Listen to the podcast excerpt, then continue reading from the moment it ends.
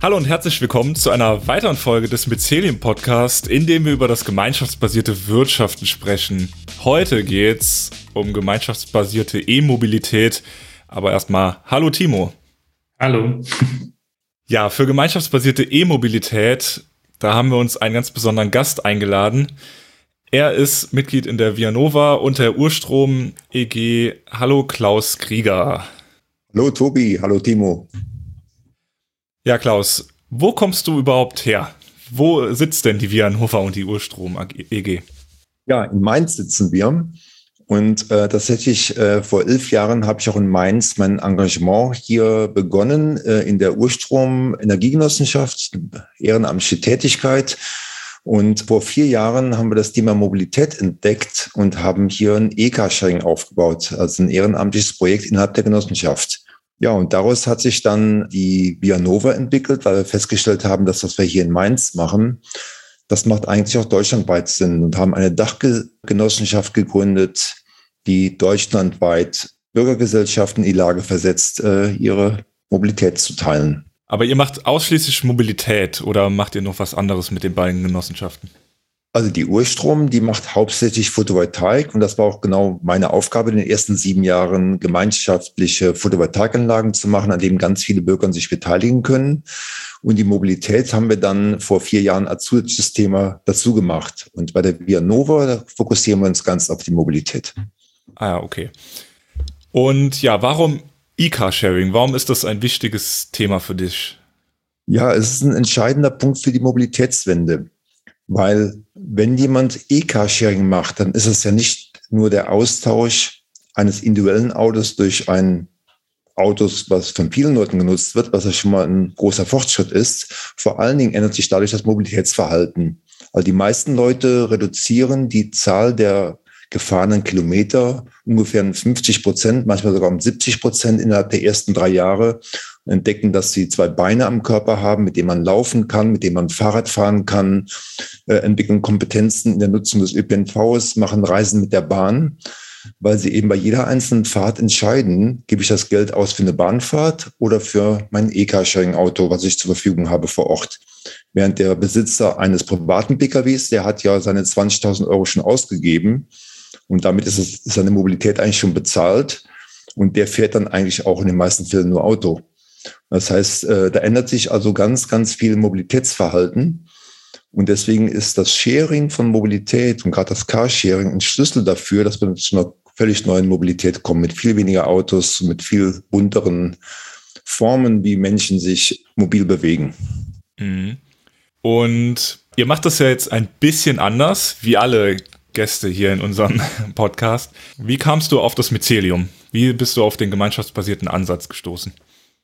Ja, als wir vor vier Jahren begonnen haben, da haben wir erstmal ganz normal marktbasiert gestartet, haben aber ziemlich schnell gemerkt, wir als Genossenschaft organisieren ja Energie oder auch das Thema Mobilität für Menschen, die das wollen. Ja, und beim marktbasierten Ansatz ist es ja so, man denkt sich irgendwelche Tarifsysteme aus, äh, stellt Autos hin und geht dann auf Kundensuche. Und da haben wir ziemlich schnell gemerkt, das passt eigentlich gar nicht zu dem genossenschaftlichen Ansatz weil man versucht im Prinzip Produkte zu schaffen und die dann zu verkaufen. Aber wir wollen ja eigentlich bei einer Genossenschaft etwas machen, was von den Menschen ausgeht und von ihren Bedürfnissen und von dem, was sie wollen. Und da haben wir also ganz bewusst gesucht, wie kommt man zu einer Methodik, wie das funktionieren kann. Ja, und wenn man danach sucht, kommt man also sehr schnell zu Mycelium und Timo und Michaela. Ja, Timo, wie war das für euch, als ihr dann Klaus kennengelernt habt? Ja, ich glaube, es war total spannend. Also ähm, muss sagen, Reinhard äh, Tschech äh, ist ja quasi so der Partner in diesem Bianova-Geschichte für Klaus. Und äh, die beiden haben wir eben, sind zusammen auf uns aufmerksam geworden. Ja, das ist ja spannend ist, gerade, gerade Reinhard ist auch Mitglied in der solidarischen Landwirtschaft in, äh, in Mainz und hatte eben auch auf einer Veranstaltung in Mainz äh, Michaela kennengelernt und da konnte er sich das schon mal denken, wo wir hinwollen. Und ich glaube, grundsätzlich war das für Michaela und mich immer eine sehr große Freude, weil wir Genossenschaften mit unglaublich viel Sympathie begegnen, aber so ein bisschen so das Gefühl haben, da ist eine kognitive Dissonanz so ein bisschen. Ja? Also sie schließen sich zusammen, um, wie Klaus es beschrieben hat, ne, gemeinsam äh, die Bedürfnisse zu Menschen zu, für, zu bedienen, also hier im Fall von Carsharing.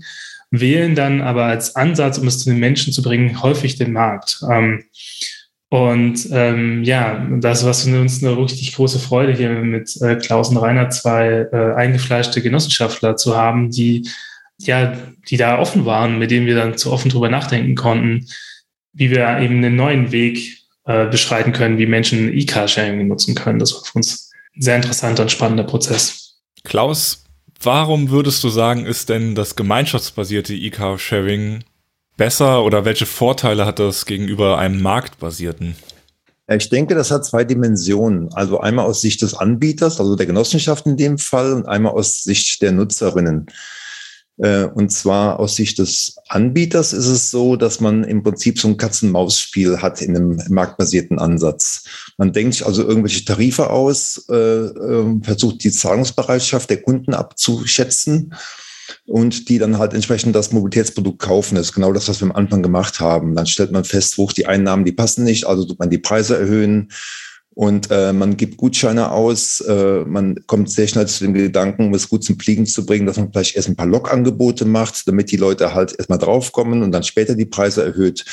Dann tut man Dinge, wo man sagt, die widersprechen also Grund unserem Verständnis, was wir als Genossenschaft machen wollen, wie wir eigentlich agieren wollen. Eigentlich genau das, was ich bei solchen Anbietern eigentlich hasse, dass man in so einem Katzen-Maus-Spiel praktisch ausgetrickst wird. Ja, und die Kunden tricksen natürlich auch aus. Die versuchen natürlich die Lücken im Tarifsystem zu finden oder die versuchen natürlich dann nur die Sachen äh, mit dem Angebot zu machen, die für sie günstig sind und sonst auf alternative Angebote zu springen, die dort wieder günstig sind. Also es ist ein gegenseitiges Katzen-Maus-Spiel.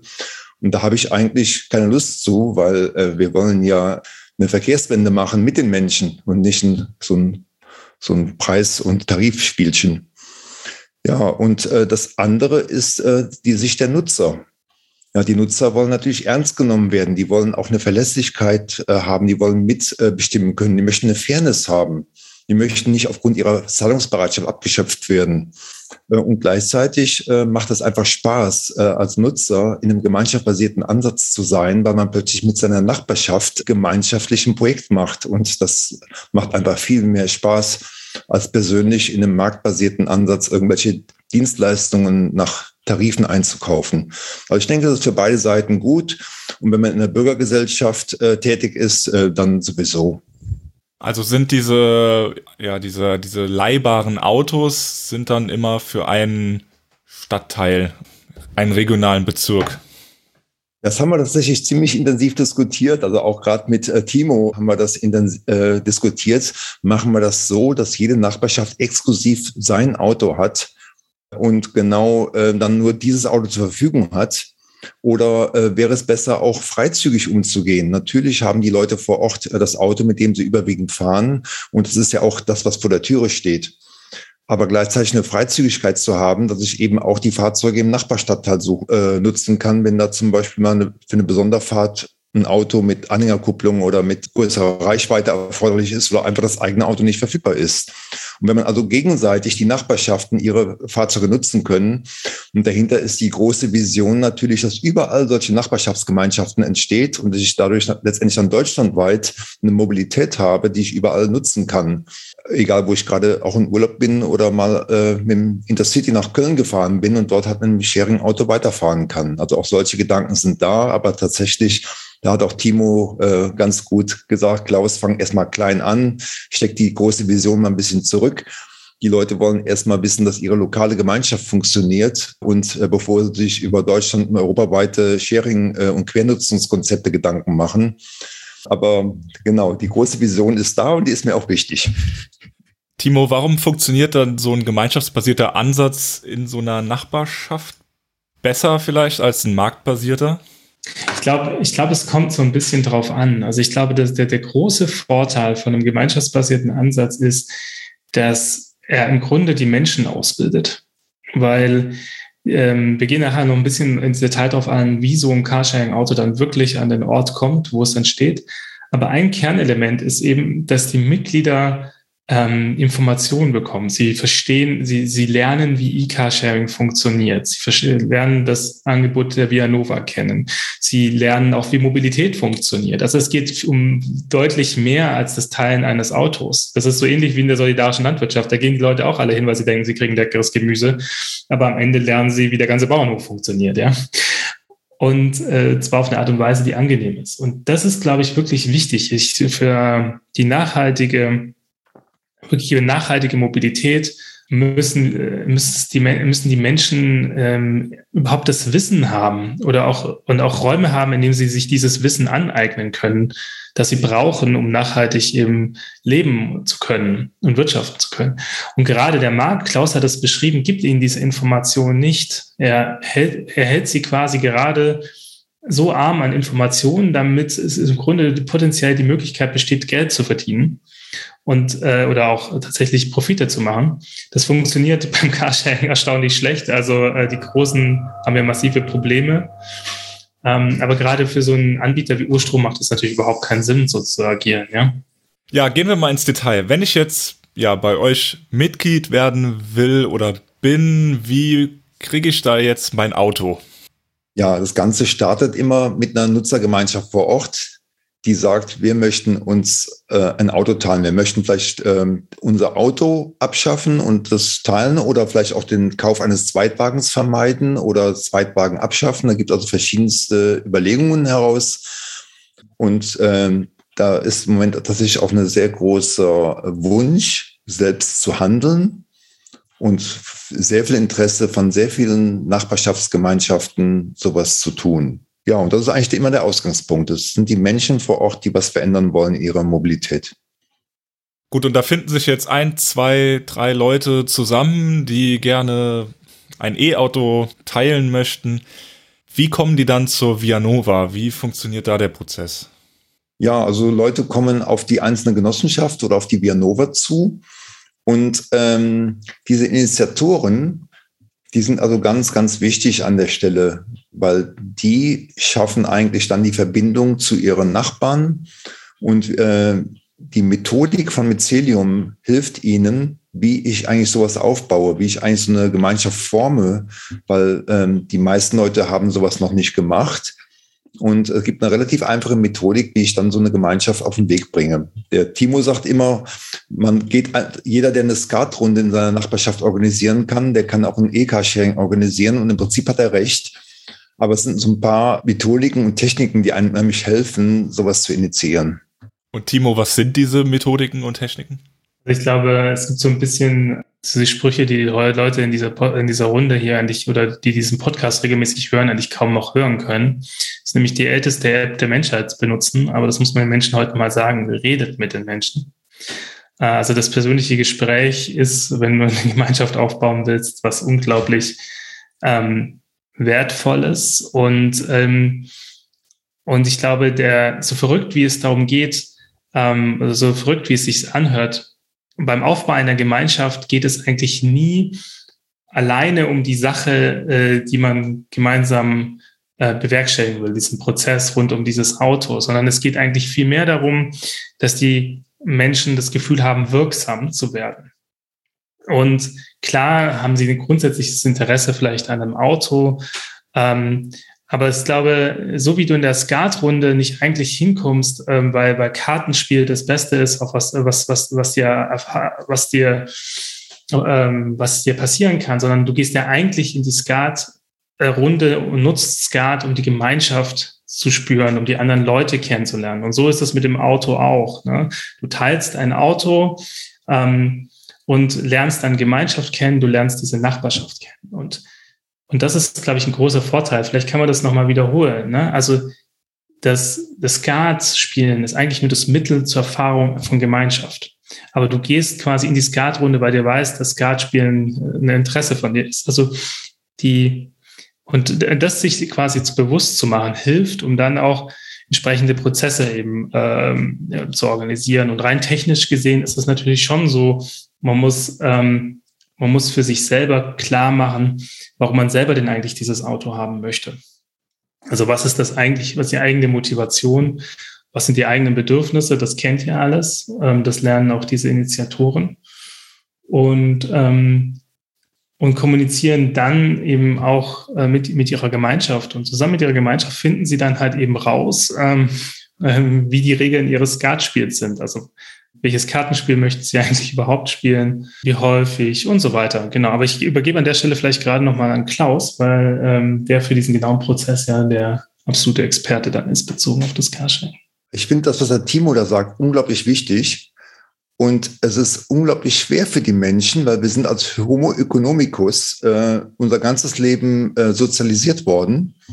Und wenn wir mit Nachbarn ein Auto teilen, dann haben die meisten Leute die, sofort die Idee, da muss ich einen Flyer produzieren, auf dem die Kosten des Autos draufstehen und was ich dafür kriege und äh, wann ich, wie viel ich das verfügbar habe und äh, was genau die Konditionen sind. Und diesen Flyer muss ich in ganz viele Briefkästen werfen. Und das ist der Gedanke, den wir haben, weil wir das unser ganzes Leben so gelernt haben. So funktioniert der Markt. Und ich bin jetzt ein Anbieter und muss meinen Nachbarn was verkaufen. Bei das, beim Skatspielen ist es offenbar nicht so.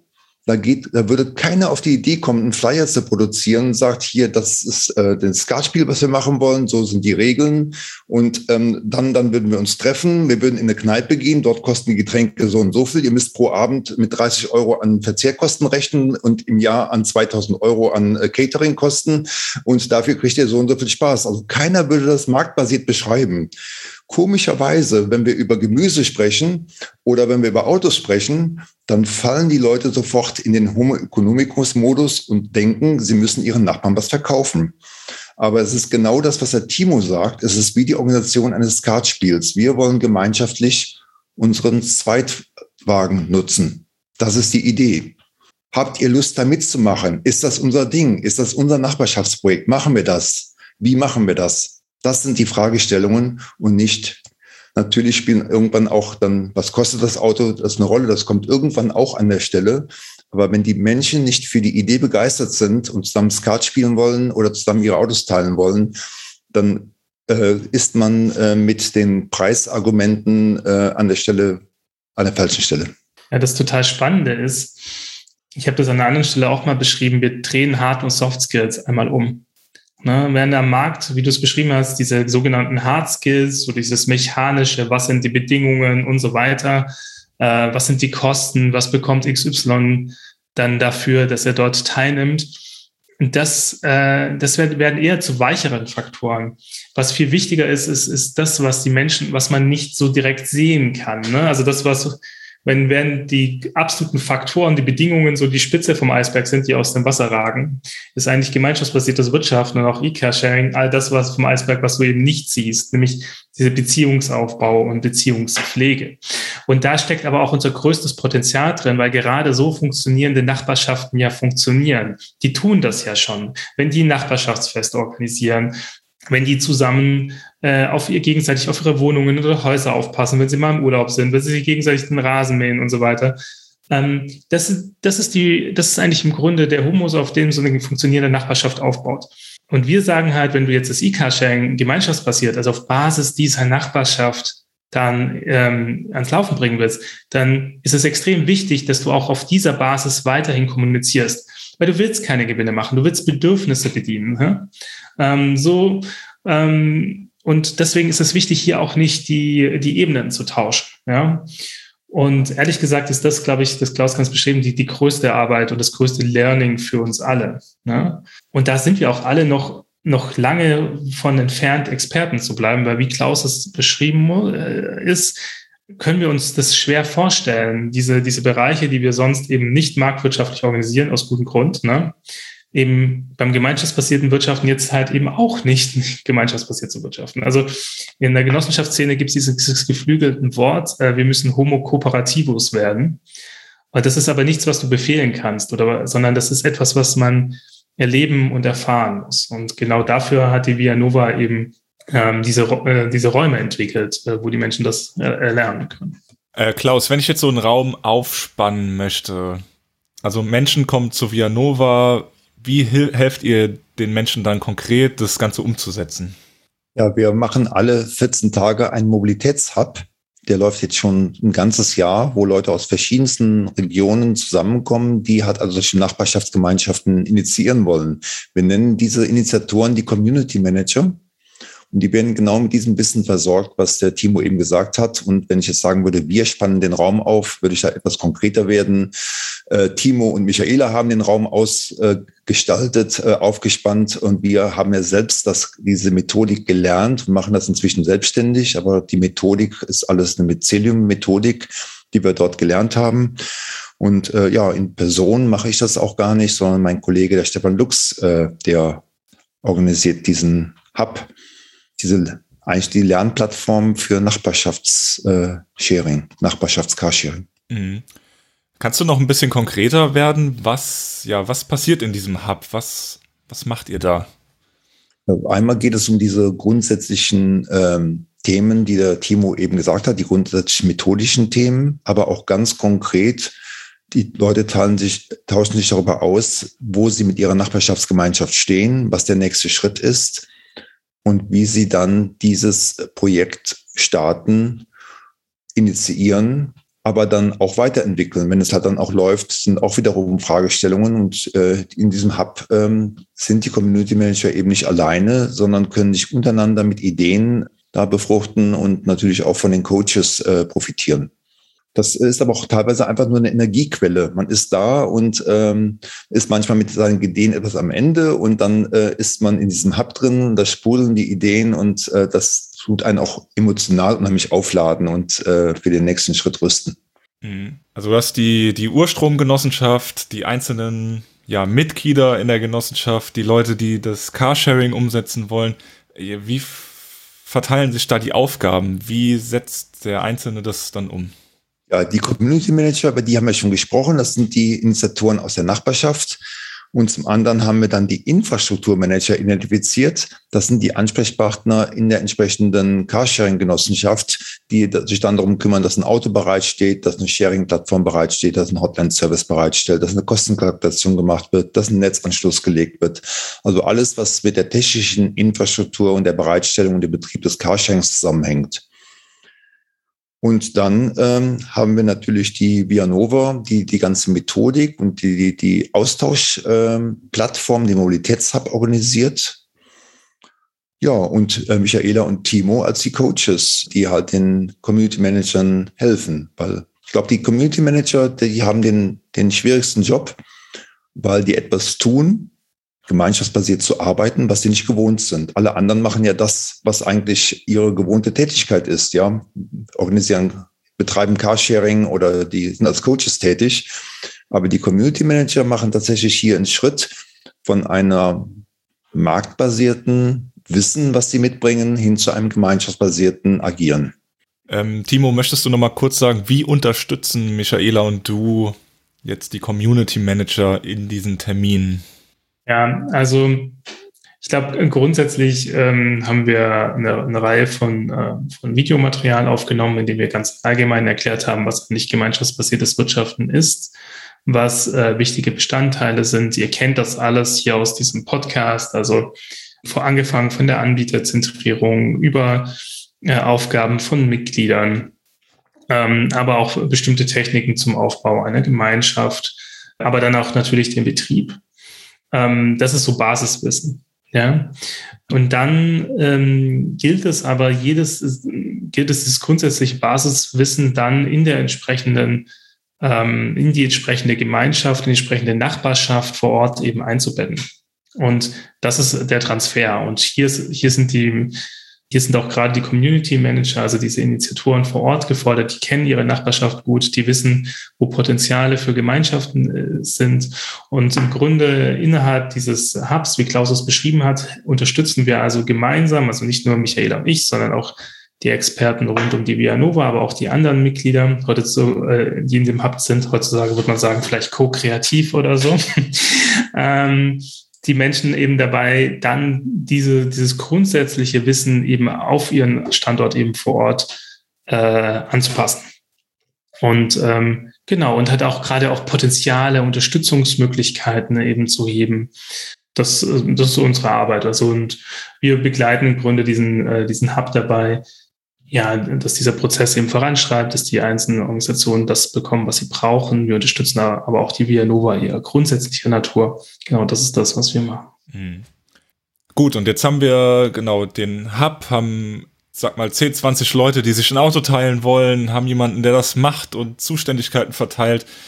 Wie kommt jetzt das Auto zu den Leuten und vor allen Dingen, was zahlt denn jetzt jeder Einzelne dann? Ja, da haben wir ein bisschen was dazugelernt. Am Anfang haben wir gedacht, ja, jedes Projekt ist ein Unikat.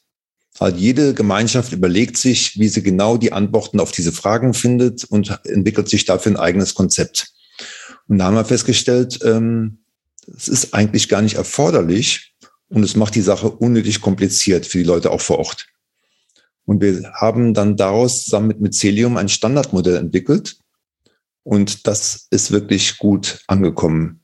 Und das Standardmodell basiert darauf, dass die Leute zusammenkommen und die Fixkosten des Autos äh, teilen nach einem solidarischen Prinzip, also über eine Bieterrunde teilen sich die monatlichen Fixkosten für einen Zeitraum von zwölf Monaten und zahlen darüber hinaus für die Nutzung des Autos nur 11 Cent pro Kilometer, keine weiteren Kosten. Und wie sie das Auto scheren, das machen sie natürlich über eine Sharing-App.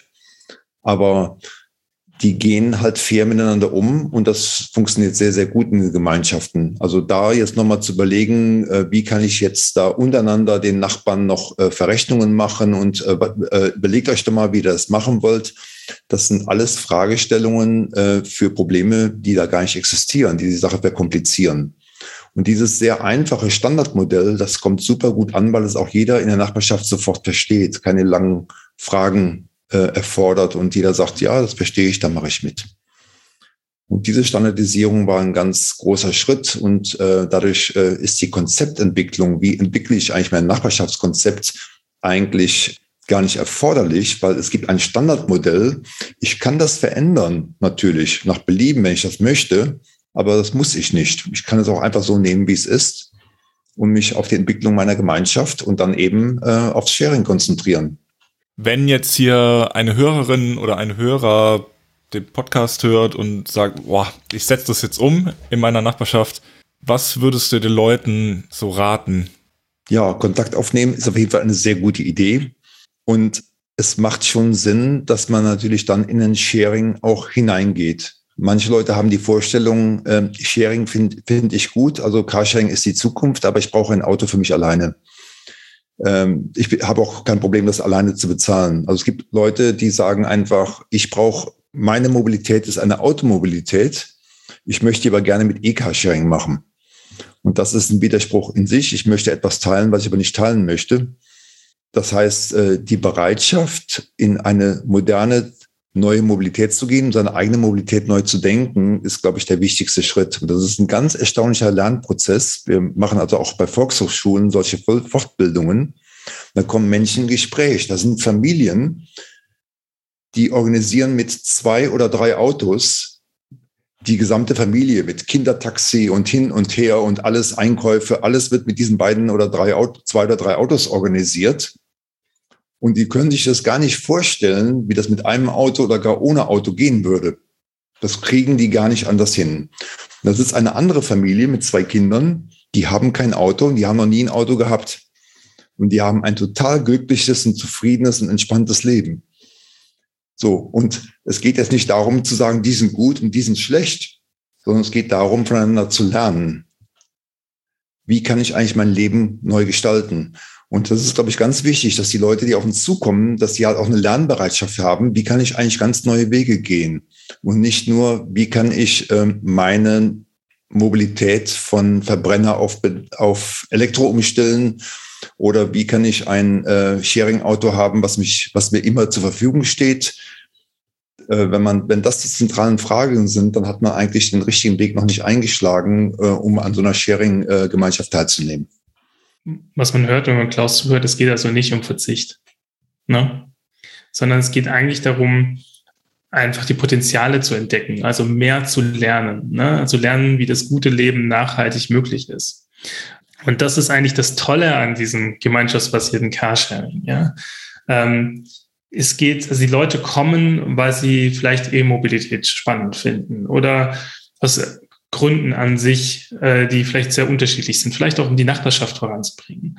Ähm, Worum es aber eigentlich geht, ist tatsächlich darum, nachzuforschen in sich selbst, in seiner Gemeinschaft, in seiner Nachbarschaft, wie eigentlich das gute Leben nachhaltig möglich ist. Und dieses, diese Gemeinschaft um dieses Nachbarschaftsauto äh, macht das nicht in einem theoretischen Rahmen, sondern sie erforscht das praktisch. Und deswegen sind das sind das vielleicht einzeln gesehen kleine Projekte, aber das sind, das sind Räume für Transformation, die in Gemeinschaften, äh, die Nachbarschaften gegründet werden, die vielleicht auch divers sind und auch mit Menschen, die vielleicht sonst nicht zusammenarbeiten würden und gerade auch ähm, ja, Brücken bauen können auf Basis eines funktionierenden, äh, funktionierenden Projektes. Also ich glaube, gerade für unsere Transformation sind auch gerade solche kleinen Projekte in der Nachbarschaft nicht zu unterschätzen, weil sie eben Lernräume sind. Ja? Zum Schluss möchte ich noch gerne eine Frage stellen, die aus unserer Podcast-Gemeinschaft kommt. Die Podcast-Gemeinschaft, das sind einfach Menschen, die ja uns unterstützen, diesen Podcast zu machen, dass wir das so gut machen können, wie wir es gerade machen. Und ja, als Dank dürfen die natürlich auch mitbestimmen, so wie das für ein gemeinschaftsbasiertes Projekt üblich ist. Und ja, da wurde gefragt, so ein Carsharing, geht das eigentlich auch mit Campern und Wohnmobilen? Oder ja, macht das überhaupt gar keinen Sinn, weil das so ein Luxusprodukt ist? Ja, natürlich macht das äh, Sinn. Warum soll man sich nicht auch Luxusprodukte oder Sachen, die einfach nur Spaß machen, scheren? Ähm, und äh, die Vianova ist jetzt ja niemand, äh, der sagt, ähm, das ist gut und das darf man nicht, sondern äh, die Grenzen werden ja dadurch gesetzt, äh, was Leute sich vorstellen können. Also alles, was Leute sich vorstellen können, dass sie zusammen scheren wollen, können sie scheren. Und wir haben jetzt auch gerade eben den, ähm, die Verbindung geschaffen, äh, wo wir das Thema Wohnen und Mobilität zusammenbringen, weil im Wohnprojekte, Baugemeinschaften haben ganz viele Sachen, die sie scheren wollen, ja, äh, Rasenmäher und äh, die äh, Bohrmaschine und äh, den, äh, den Raum, äh, den Werkraum, den sie haben. Und das wollen wir gerne verbinden, also sowohl von der Methodik her, wie aber auch von der, von der Plattform, also wie ich halt Sachen buchen kann.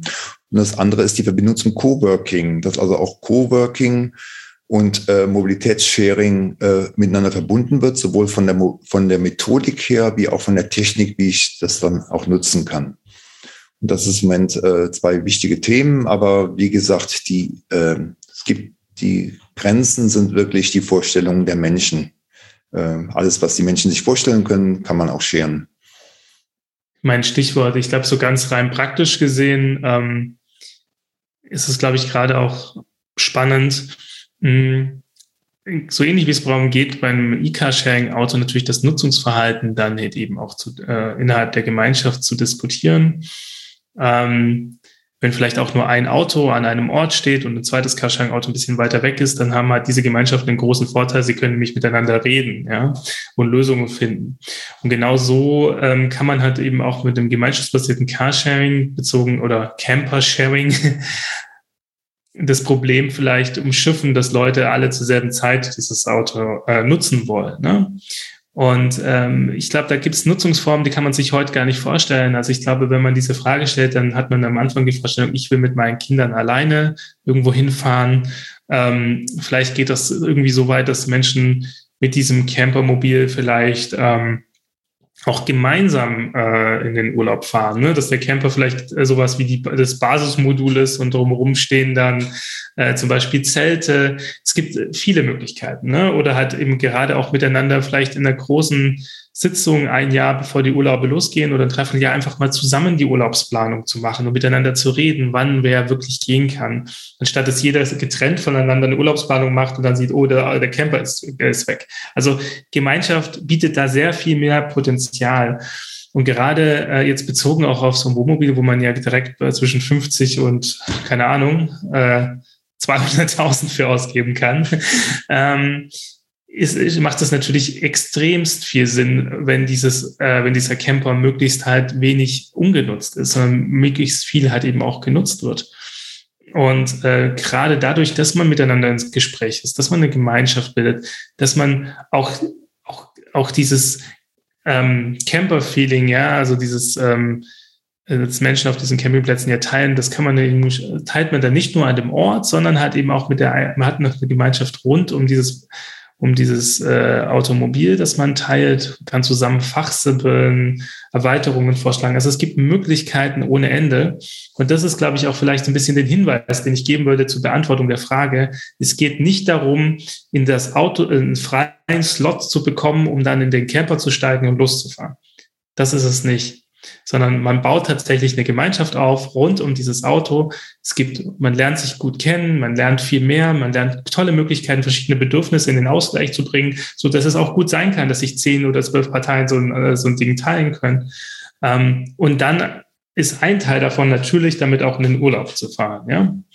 Ähm, aber ich finde gerade zum Campen, ich glaube gerade zum Campen oder zum Urlaub machen, finde ich, so ein Campingplatz, ja, der baut ja schon so ein bisschen auf dieser Gemeinschaft der Camper auf. Also, dass das nicht gemeinschaftsbasiert funktionieren sollte, das, ähm, ähm, das kann ich mir einfach nicht vorstellen. Und wie Klaus es gesagt hat, was wir brauchen, ist jemand, der sagt, ja, ich will sowas haben, der sich dann bei Klaus meldet oder bei Urstrom, äh, bei der Vianova. Die helfen euch dann, ähm, eine Mitgliedsgenossenschaft in der Region zu finden. Und ähm, dann könnt ihr das möglich machen. Ihr müsst nur jemanden finden oder ihr solltet jemanden finden, der gerne Initiator ist. Und dann ist das, glaube ich, sehr, sehr spannend, ja. Ich werde auf jeden Fall auch dabei, glaube ich, bei so einem Projekt. Tatsächlich sind die meisten Anfragen im Moment gar nicht, äh, dass die Leute sich Wohnmobile scheren wollen. Die häufigste Anfrage, die wir im Moment haben, ist das Sharing von Elektrolastenrädern. Weil äh, damit können die Leute halt auch, die auf dem Berg wohnen, ihre Einkäufe unten äh, in der Stadt oder im Dorf erledigen und äh, es ist zwar für den Einzelnen eigentlich gar nicht sinnvoll, äh, sich so ein sperriges, großen Last Lastenrad, dass jeder sich das vorne in die Einfahrt stellt oder dass auch jeder diese vielen tausend Euro, die so ein Ding kostet, anschafft, um gelegentlich eine Elektrolastenradfahrt äh, zu machen. Aber es gibt jetzt ganz viele Nachbarschaften, die sagen, wir wollen, dass in unserer Straße ein Elektrolastenrad steht. Und da sind wir wieder ganz nah äh, an dem E-Car-Sharing dran und weil es eben Teil der täglichen Mobilität oder der regelmäßigen Mobilität wird. Und das ist ein ganz heißes Thema, sind wir ganz intensiv dabei, diese Dinge auf den Weg zu bringen. Ja, jetzt hast du ja schon angedeutet, was die Zukunft ist. Ähm, ja, was könnte noch so ein Ausblick sein, Timo? Was kann man alles sharen? Ja, also ganz allgemein würde ich mal die These hier stellen und ich bin wirklich gespannt, was unsere Hörerinnen, unsere Mitglieder dazu sagen. Ich will mal die These aufstellen, dass Sharing und marktbasierte Geschäftsmodelle wenig Sinn machen. Ähm, weil es eher eben gerade darum geht, dass man etwas teilt und dass man die Vorteile dieses Teilens ja, ähm, optimiert. So. Und wenn du etwas teilen willst, dann musst du ja lernen. Das muss tendenziell auch in einem Bedürfnisausgleich gehen zwischen allen Beteiligten, die das tun. Und wenn man darauf guckt, dann machen das Menschen in, in, in Gemeinschaften, in denen Dinge getauscht werden, ja auch in Nachbarschaften und so weiter. Es geht immer auch um die Bedürfnisse des anderen. Und das ist ein großer Widerspruch zu allem, was im Markt stattfindet. Und ähm, deswegen auch, glaube ich, ein bisschen der Aufruf von Menschen, die quasi in der Sharing-Ökonomie tätig sind, ähm, darüber nachzudenken, zu sagen, vielleicht macht es nicht Sinn, das Geschäftsmodell auch gemeinschaftsbasiert aufzubauen. Ähm, man muss da nicht auf Geld verzichten als Anbieter und man hat vielleicht äh, ja ein ruhigeres Leben, also wie Klaus es eben beschrieben hat. Ja. Klaus, ich danke dir ganz herzlich für deine Zeit, die du dir genommen hast. Sehr gerne. Sehr spannendes Projekt. Ich denke, da werden wir noch ganz viel hören und irgendwann wird Deutschland und weltweit ein Netz aus gemeinschaftsbasierten E-Autos ähm, ja, gespannt sein. Ja, das ist tatsächlich die Vision von Klaus. Ne? Also das ist, also drunter, drunter macht es Klaus im Moment nicht. ja, aber ist doch gut, wenn man so ein, ein Ziel hat. Ähm, ja, nochmal danke an alle Menschen, die uns bei der Podcast-Gemeinschaft unterstützen. Nur durch euch ist das Ganze hier möglich und wir können diesen Podcast überhaupt umsetzen. Danke auch an dich, Timo. Gerne. und bei allen unseren Zuhörenden bedanke ich mich für die Aufmerksamkeit.